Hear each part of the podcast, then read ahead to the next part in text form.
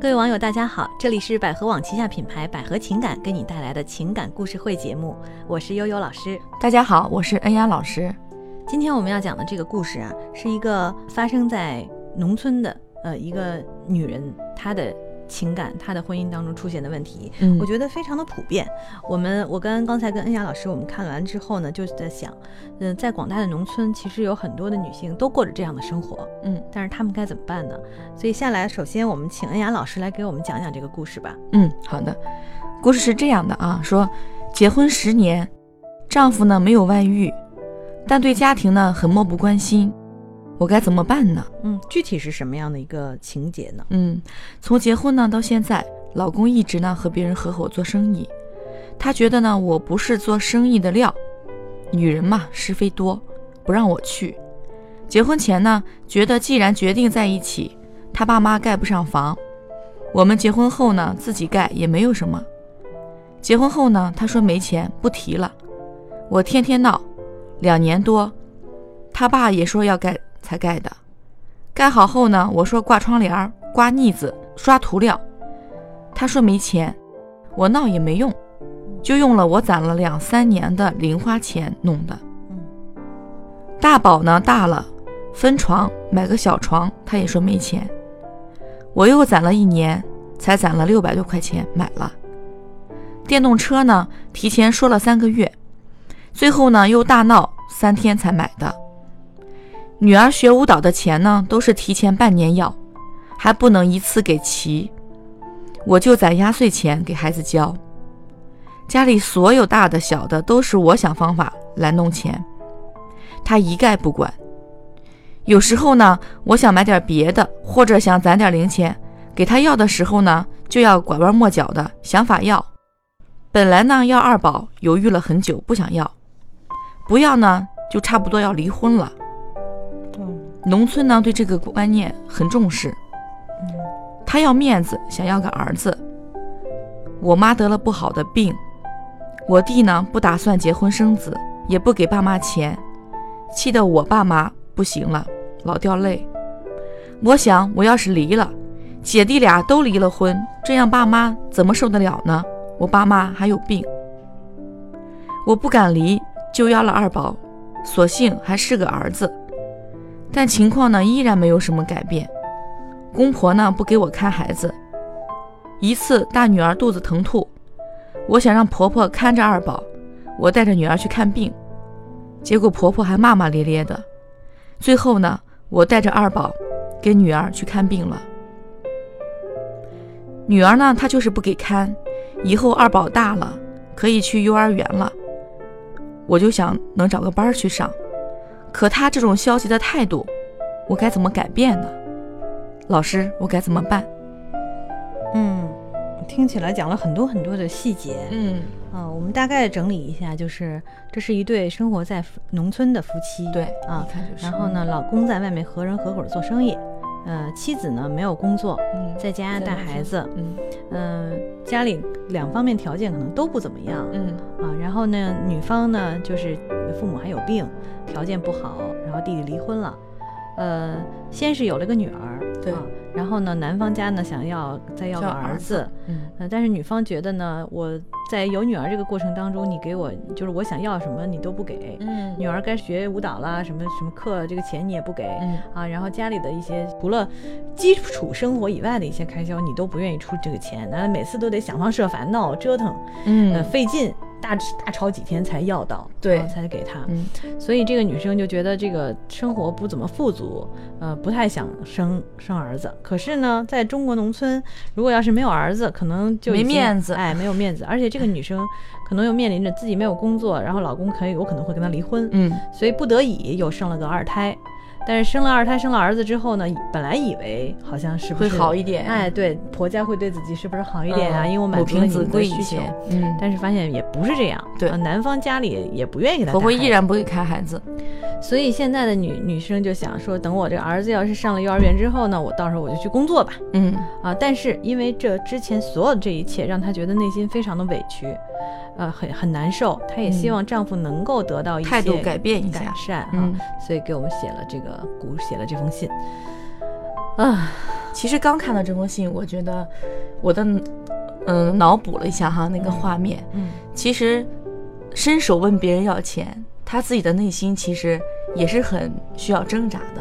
对，嗯，嗯如果对方再不给予的话，这样的话他会觉得自己就处境会更困难，嗯嗯，心里会更痛苦一些。嗯嗯嗯，你觉得这个故事，这个女性，就当然了，这个一个是故事发展到这个程度，或者一个家庭发展到这样的一个局面，嗯肯定不会是一个人的责任对，啊。但是我们先看看，就她丈夫或者她，我们先看看她丈夫吧。嗯你觉得她丈夫有什么问题吗？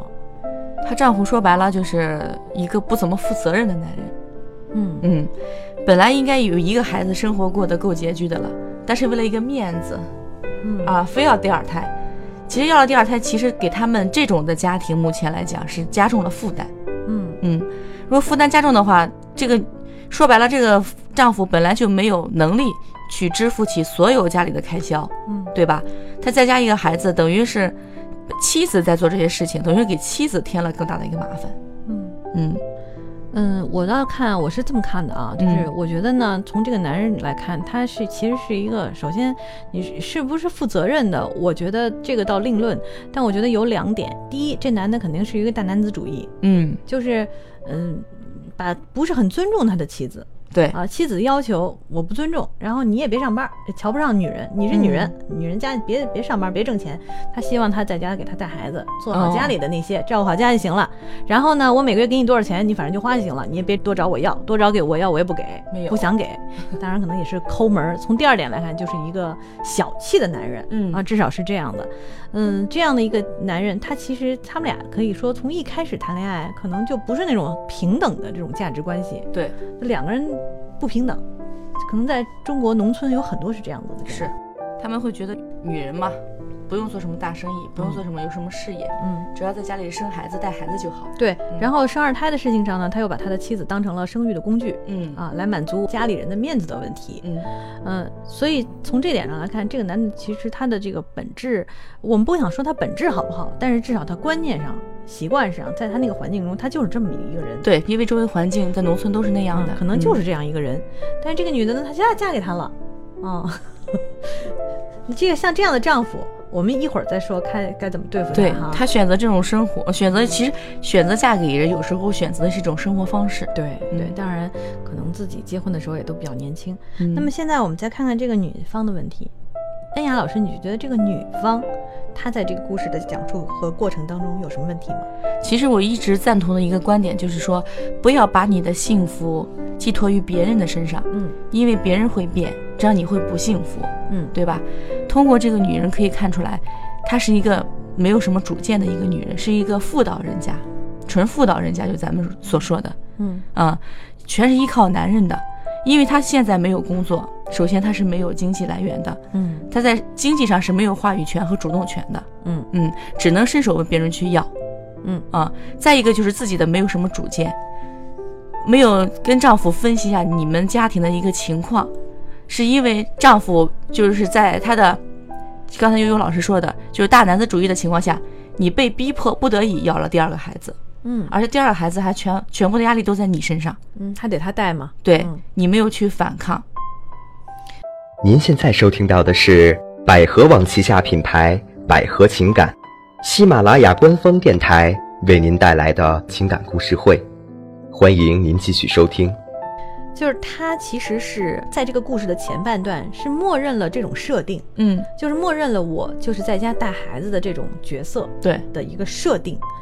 当你默认了自己这个设定之后，你接下来的命运有可能就是沿着这个设定。我们说，假如说它是一个小说，是一个故事的话，那的命运必然是沿着这个设定而来的对，啊。那么你给自己做了这种设定，认可了这种设定，那么你就要承受接下来可能发生的这一切。如果他还假设，嗯，我有了儿子，可能生活会好一些。对他会嗯。觉得说，他把希望寄托在别人对他看重，然后嗯给他什么的这个事情上。对，啊，你一个人在家里面，一个女性，你老公说你不用上班，女人不用上班，你就不上班了。啊。嗯。首先就是吧，然后说生孩子就生孩子，说生男孩就生生 男孩儿。说生二胎生二胎，然后呃说不给你，嗯，但是你又不能不不要，你就跟他闹。嗯。啊，非要每次都非要通过这种方式才能得到，为什么就有没有想过问题在哪儿？就是根源在哪儿？嗯根源其其实我觉得根源就是他在这个家里没有地位嘛。对，嗯，那怎么办呢？我建议他可以先，我最后他想说嗯他要出去找工作，这个嗯是我非常赞成的，支持他的。嗯首先你要做到经济独立，嗯哪怕我不伸手问你要钱，我自己能养活孩子，那我占了主动权了。嗯第一点，第二点，你不要试图去叫醒一个沉睡的人，嗯。就是说他想问我们他的这种消极态度以后该怎么办，嗯，他就。你先不要试图去改变他，对，因为在你们那个大环境下，农村本来就是男呃什么重男轻女的，对，男尊女卑。对，嗯。本来就这种状态，所以你想改变大环境不可能，想改变他的思想，这种根深蒂固的想法更是不可能。不。是一天两天的事儿。对嗯。你只有活出你的精彩，让他去看到，让他知道他是错的，同时你的生活是提高的，嗯，这一点你做到了，我觉得你就是成功了。首先先把自己过好。对啊，呃，那么自己过好有些什么方案呢？我们现在来看看啊，嗯帮他现实解决一下，因为他现在其实面临很多现实问题，对，比如说，呃，婆家不给带孩子。嗯啊，两个孩子都得自己带，一个妈妈带着两个未成年的孩子，当然了，大女儿可能上学了，嗯啊，上呃上学了，对吧？然后呃就是挺大了嘛，还学嗯舞蹈了嘛，哦那、大女儿可能就是上学了，剩下的主要时间可能都在带小儿子儿子啊，嗯带这个二宝。那么这样的话，也可能确实这一天的时间是用不是不够用的，很辛苦。对，怎么办呢？嗯，你比如说可以先找个兼职，嗯啊，打个比方啊，嗯兼职或者是，呃，像上网啊，或做做一些不说微商啊，就这种啊，嗯就不用太占太多时间的这种，对啊、嗯这种工作可以先尝试一下，因为其实你也很久没没工作了，嗯你现在回去再上一个朝九晚五的班儿，我估计也不现实。，对，而且他在村里嘛，他可能不会不太适合于这种白领工作。嗯嗯、可以家里像刚才悠悠老师讲的，咱们刚讨论的，他卖一些什么养鸡啊，卖鸡蛋呀、对。就是比较传统的那种方式也对是可以，比如说我们可以养点儿什么动物啊，嗯一点植物啊，对不对？或种点儿什么呀？无污染的、无公害的蔬菜呀、什么的来去卖，就这个事儿其实也是可以干的，可以干。对，啊、就是两种，一方一方面就是通过现在的互联网，比如说做一些兼职啊，嗯然后来补贴一下家用啊，不指望你大富大贵吧。然后再有呢，就是做一些这种，哎，借用农村这个环境、嗯得天独厚的条件，我可以做一些事情，小生意，对吧？嗯这这总是可以的吧？是啊，不耽误看孩子。对，或者是还有一些人，比如说开一个小小店、小卖部嗯啊，这都是都对是能干的活儿嘛。对，这些事其实都是能做的。你你你你有想过这个问题吗？嗯，所以这是我们给你的建议哈。嗯我们在想，当然可能有的时候我们毕竟不是你，可能会把一些事情想的比较简单嗯啊。但是在我们看来，就是有个大条大条件，就是如果你不提高你自己的价值，不提高你自己的价值体现，你在这个家庭中永远都是没有地位的。对。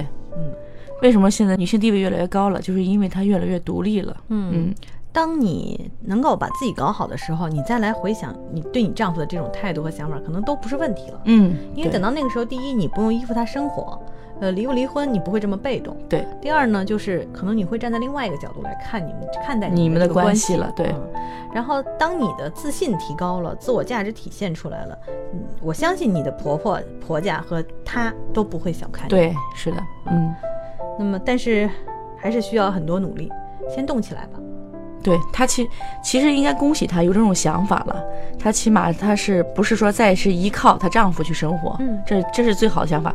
下面剩下的就去去做了。对她要想要改变这个状况，嗯改变这个局面，对嗯，当然在做这个过程当中，其实也是要考虑很多，因为他其实慢慢又生病啊，家里条件也不好啊，什么嗯等等，可能他还是要考虑对你刚才讲的，对他妈妈这方面，如果你经济独立的话，或许可以帮助你自己的父母呀。嗯对吧？自己的家庭，对，呃，我们不主张你现在离婚，嗯，因为现在绝对不是一个适合离婚的时时候啊，嗯。离而且现在离婚对你的损失也很大，嗯。没有什么好处，咱们就实际一点儿，还不如先搞好关系，然后呢，嗯或者说先让自己动起来，一边琢磨点什么。对，嗯，如果你们没有这个二胎，其实我倒觉得就真离了 也就罢了哈。但是现在因为又有了二胎嘛，对孩子还小还很小，嗯然后所以这个都得考虑。嗯，咱们现实一点吧，啊。先做自己能做的事情。是的，是的，对，好，所以我们给这位女士的建议就是这样啊，不知道你，呃，怎么看？嗯、如果大家在情感当中，在婚姻当中遇到一些困惑啊，需要需要得到一些解决，可以拨打我们的一个情感专线，就是四零零幺五二零五五二，四零零幺五二零五五二，我们有很多专业的老师哈、在这边等着帮助你解决这些问题。嗯嗯，好，那么我们今天的情感故事会就到这儿，嗯，下期节目再见吧。嗯，再见。